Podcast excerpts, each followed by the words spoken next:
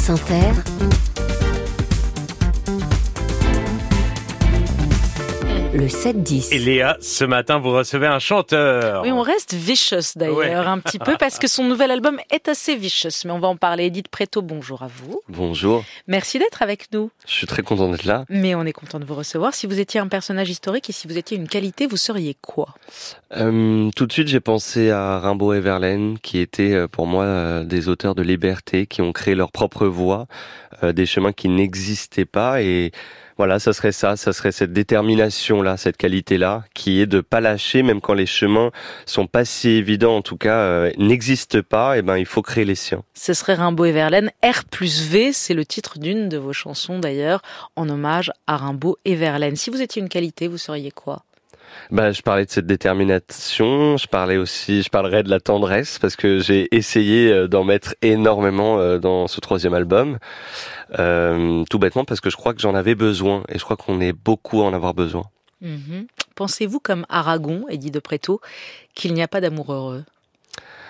En tout cas, euh, le mien est, est très très très torturé dans tous les sens du terme et c'est exactement ce que j'ai voulu exprimer. C'est ces sensations extrêmes de l'amour, cette extrême solitude, cet extrême épanouissement et comme quoi on essaie d'équilibrer entre plusieurs plusieurs euh, émotions euh, de, de cet acabit-là.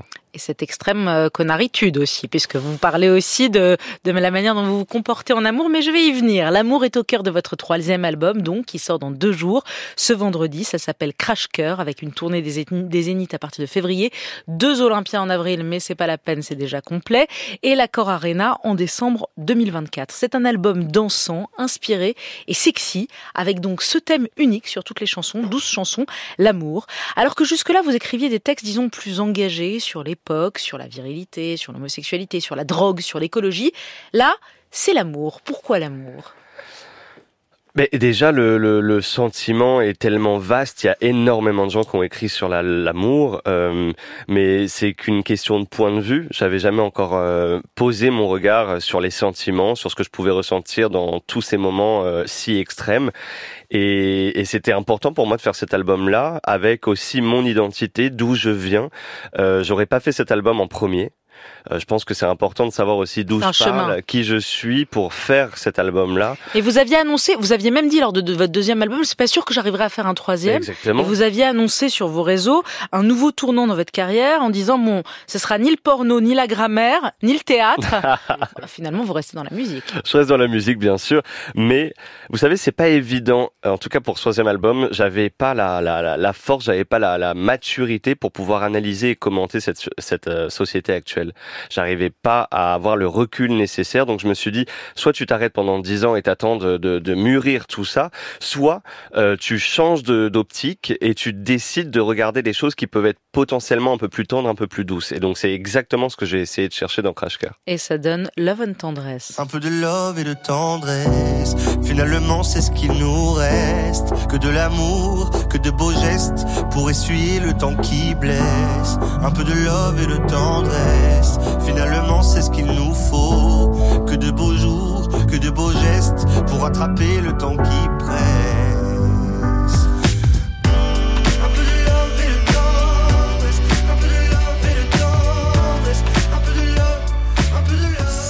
Un peu de love et de tendresse. C'est sur la playlist d'Inter. Il y a dans cet album l'idée de tomber, de se prendre des murs, de s'exploser en voiture, comme dans le clip de cette chanson. Vous enchaînez les crash tests dans des voitures, vous tombez, vous vous relevez aussi. Cet album, est-ce que c'est un peu votre réponse dansante et sensuelle à ce qui s'est passé il y a deux ans, au cyberharcèlement que vous aviez subi, un cyberharcèlement en meute parce que vous aviez chanté dans une église, vous avez porté plainte, 11 personnes ont été condamnées. Cet album, c'est votre manière de dire je suis toujours là, en fait. Je pense que c'est une façon euh, la plus optimiste, en tout cas, de, répondre à la haine. Euh, la, la meilleure des façons pour moi, quand j'ai vu euh, ouais, quand j'ai vu la, la, la merde, la haine, j'ai envie de dire, au tribunal si violemment, si euh, frontalement, je me suis dit qu'il fallait pas que je vienne commenter ou analyser encore plus ces choses-là. Il fallait que je trouve une autre énergie en moi. Pour leur répondre, Pour leur soit pas une répondre, réponse. pas forcément, c'est pas un album de réponse, mais en tout cas, c'est un album qui, moi, j'ai été chercher en moi pour tenter de me relever après ce truc-là. Donc, la musique a fait partie de cette, euh, cette euh, démarche. Vous dites tant de haine que j'ai reçue au tribunal. C'est quoi cette haine que vous avez reçue au tribunal? Bah, c'est pas toujours évident de voir les personnes qui vous ont insulté et qui vous ont euh, donné la mort sur les réseaux sociaux, de les voir en réalité face à vous. Qu'est-ce qu'ils ont dit au moment où ils étaient au tribunal? Ils ont dit des choses. Euh, il y en ils avait, assumaient. Il y en avait, il y en avait qui regrettaient. Il y en a, il y en a, il y en a quelques-uns qui assumaient totalement. Vous dites euh, dans Télérama, vous faites la couve de Télérama euh, cette semaine. Prend-on vraiment toute la mesure du harcèlement à l'école, au travail, qui mène ceux qui en sont victimes à la dépression et au suicide? J'ai éprouvé cette peur glaçante, j'ai éprouvé cette douleur. Oui, c'est, il faut. Je crois qu'on met des choses en place euh, en France, en tout cas, les choses arrivent lentement, mais elles arrivent parce qu'il y a des enfants et même des adultes qui se suicident parce qu'ils sont harcelés, et même en dehors que sur Internet. Donc, ouais, il faut. En tout cas, moi, ça a été énormément de peur à ce moment-là. Et c'est malgré votre succès, parce que ça s'est arrivé en 2021. Vous étiez déjà au firmament euh, euh, des ventes, des concerts, etc. Même malgré votre succès, vous avez eu peur. Mais, mais, les réseaux, ça touche tout le monde au même niveau. C'est que on est exposé certes, mais on reçoit encore plus de messages et encore plus de gens qui savent où vous allez être parce que nos rendez-vous sont publics. Donc c'est c'est c'est. Et qui vous disent je t'attends là. Je t'attends exactement à la Fnac, je t'attends là, je t'attends à droite, je t'attends à gauche, on va te casser la gueule. Donc c'était vraiment ce genre de message très précis. Est-ce que vous arrivez à vous émanciper de ce qui se dit sur les réseaux aujourd'hui? Est-ce que vous mettez les réseaux à leur place? J'essaye, j'essaye, mais forcément on fait des métiers où on donne beaucoup on essaie de partager et c'est le, le, but euh, encore plus de cet album. Et donc en réponse, on attend de voir aussi euh, le positif que ça procure, comment, où est-ce que ça amène, où est-ce que les gens euh, aident, ça leur aide à avancer, tout ça. Et donc je regarde souvent et parfois ben, on tombe sur des messages négatifs, mais comme on est en tout cas, je suis un peu construit à, à, voir que le négatif souvent, bah, c'est dur parfois de se focaliser sur le positif. Apprenez. Ça, J'apprends, bah, cet album en parle. Oui, c'est guérisseur. Alors l'amour, ça a l'air compliqué chez vous quand même l'amour. Hein vous chantez dans une chanson, je fais des vagues dans les cœurs, j'ai fait vivre un enfer à ceux qui pensaient me plaire. Pas de question. Pas de question. bah, écoutez, c'est une personne, euh, c'est une personne pour l'hiver que dont vous parlez le titre de cette chanson, et c'est euh, j'aimais l'idée euh, d'avoir un peu l'ambivalence d'un été euh, rempli de rencontres avec beaucoup de, de, de de, de, de, sensualité dans les corps et dans les baisers, et puis de se retrouver en hiver devant sa cheminée solitaire, c'est-à-dire de plus avoir personne euh, pour euh, être ensemble, se réchauffer. Donc le côté un peu euh, paradoxal de, des deux saisons, j'aimais beaucoup cette idée. Vous dites aussi que vous êtes toxique dans vos relations. Vous pouvez être toxique. écoutez, vous n'avez pas toujours le beau rôle. J'y travaille énormément en tout cas, mais c'est, vous savez, l'amour, je pense que c'est pas qu'une personne qui gère la, la, la, la, mauvaise histoire. Je pense que c'est une histoire à deux, et je pense que c'est des énergies qui parfois ne conviennent pas, et donc vers on s'emmène vers le pire.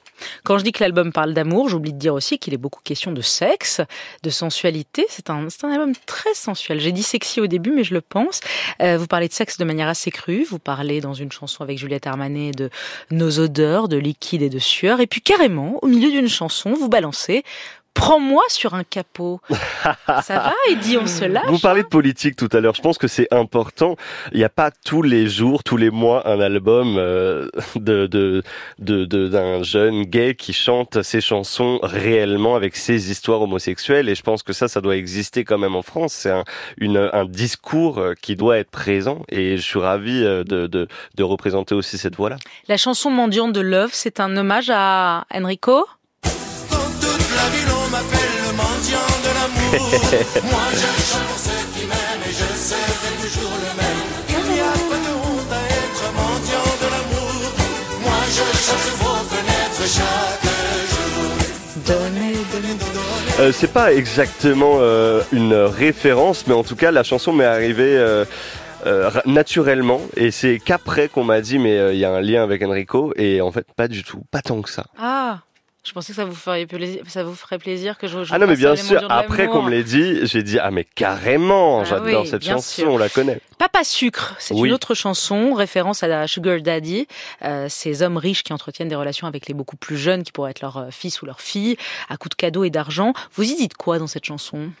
Je trouvais qu'il n'y avait pas suffisamment de chansons euh, de ce type-là, en tout cas qui traitent ce genre de sujet, euh, l'argent dans l'amour.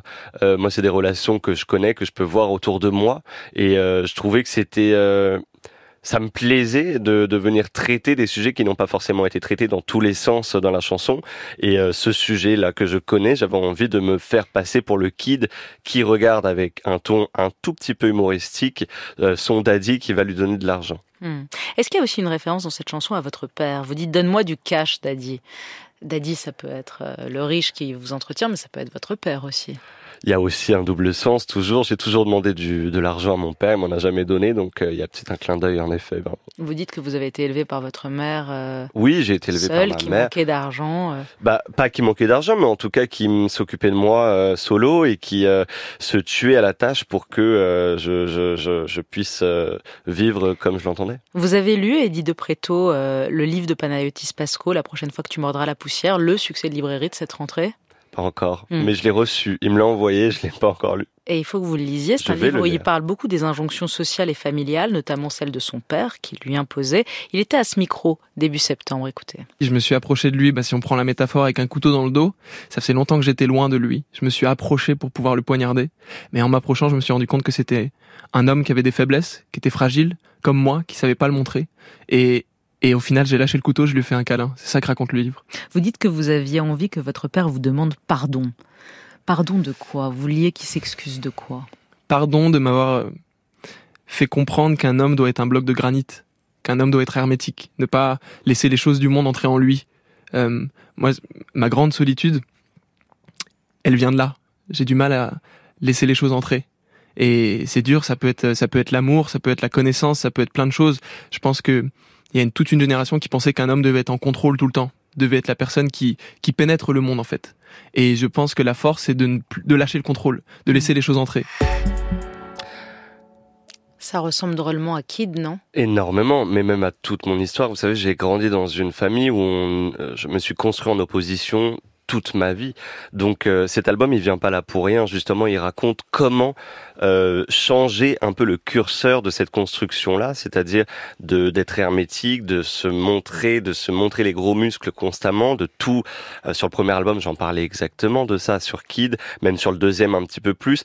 Peu à peu avec mes albums, j'apprends à mettre un peu de douceur, m'octroyer un peu d'amour et en parler, même si, comme vous le dites, il est un poil toxique à des endroits où en tout cas il y a des il y a des il y a des il y a des failles. Je crois comme beaucoup, en tout cas, on se prend des murs.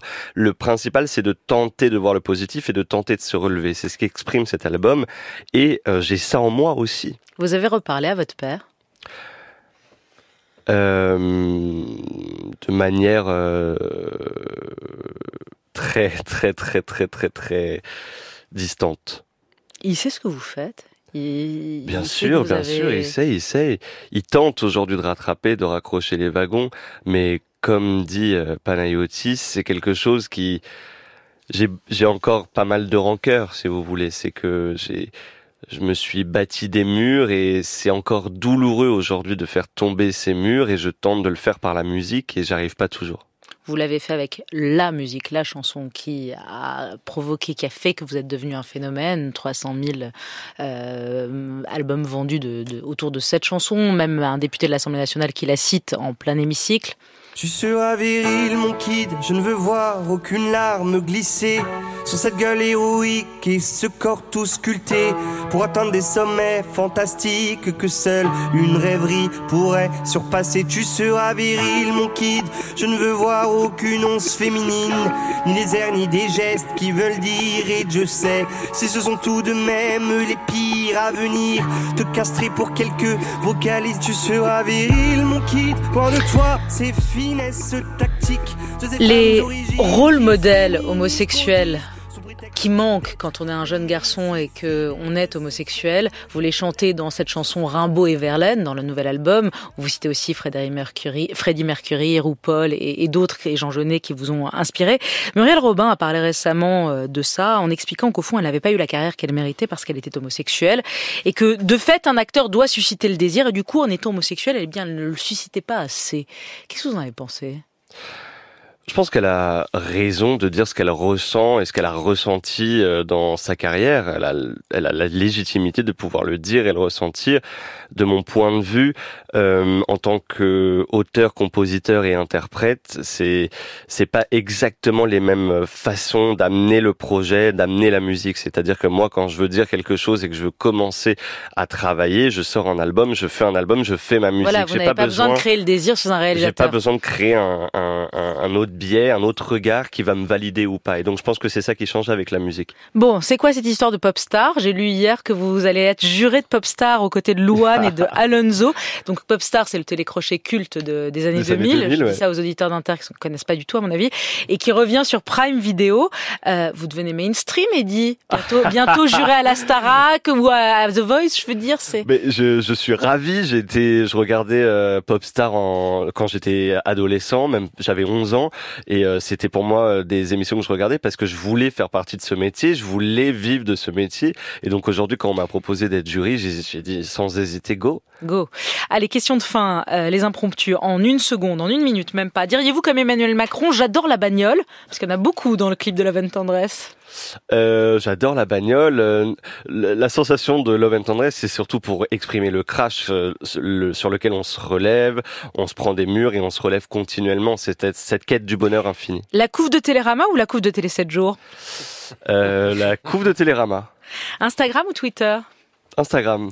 Vous avez posté une photo de vous cet été avec votre amoureux alors que vous disiez jusque-là mon ma vie privée c'est mon jardin secret. Oui mais j'ai caché son visage. Oui, ça c'est un peu hypocrite. Hein.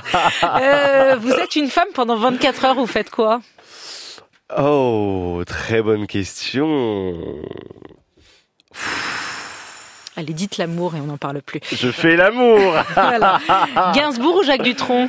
Euh, Jacques Dutronc. Barbara ou Juliette Armanet? Juliette Armanet, elle est dans l'album. Aurel San ou Stromae Ah, très bonne question. Aurel Mae ouais. Madonna ou Rihanna euh, Rihanna. Ah, il n'est pas d'accord, Cyril Lacarrière. Je suis pas de la même génération. Et Dieu dans tout ça. oh là là Je n'ai pas entendu ça. Attaque de fin d'interview.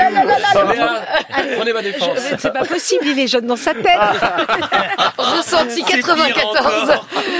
Bon, je ne vais pas vous demander Dieu dans tout ça, si, je vais vous la poser. Et Dieu dans tout ça, comme Jacques Chancel demandait à la fin de chacune de ses interviews. Euh, à quoi bon? À quoi bon tout? Le nouvel album s'appelle Crash Test, non, Crash Cœur, pas Crash Test, Crash Cœur. C'est le troisième album très réussi d'Eddie de Préto. Merci à vous et très belle journée. Merci beaucoup. Et...